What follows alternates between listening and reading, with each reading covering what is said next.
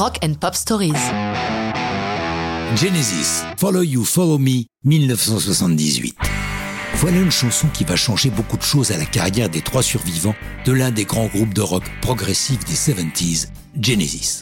Après les départs de Peter Gabriel et Steve Hackett, les fans de la première heure auront beaucoup de mal à avaler la couleuvre du virage musical vers des chansons construites de façon plus traditionnelle, couplets, refrains, ponts, en lieu et place de ces longues pièces de plus de 10 minutes sur lesquelles planent les aficionados.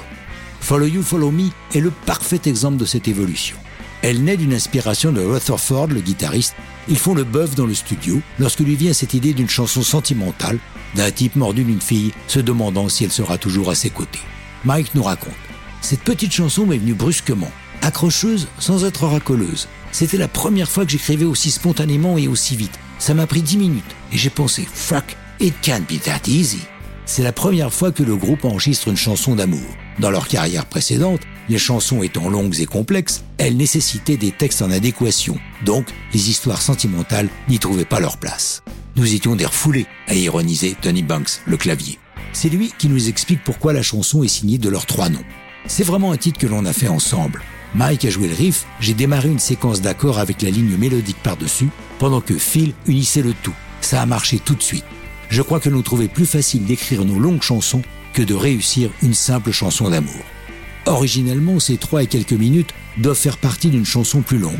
Mais une fois enregistrée, c'est une évidence pour tous, elle doit rester telle qu'elle est, d'autant que sa longueur est parfaite pour les radios. Ce n'est pas la seule facette marketing de Follow You, Follow Me. En effet, jusqu'ici leur public est mâle à 90%. Cette chanson est idéale pour aller recruter des fans féminines et ça fonctionnera. La vidéo ne peut pas être plus simple. Notre trio, filmé sur la scène du Shepperton Studio, Phil Collins, qui a encore des cheveux, est tantôt derrière ses fûts, tantôt au micro en frontman qu'il est en train de devenir. À noter que lors des concerts, Phil sera systématiquement à la batterie pour ce titre.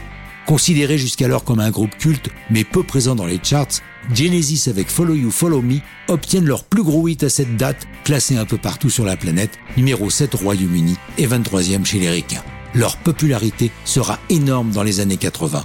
Mais ça, c'est une autre histoire de rock'n'roll.